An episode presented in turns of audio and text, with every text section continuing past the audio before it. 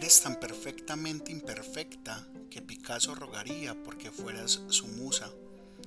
Tu cuerpo haría que las mismísimas cenizas de Miguel Ángel pintaran desde su tumba. Un beso tuyo inspiraría seguramente a Dalí, porque es lo más cercano a un viaje que solo el éxtasis puede explicar. Tu rostro es como una obra maestra de Rembrandt, por tan sublimes detalles que no se escapan a mis ojos.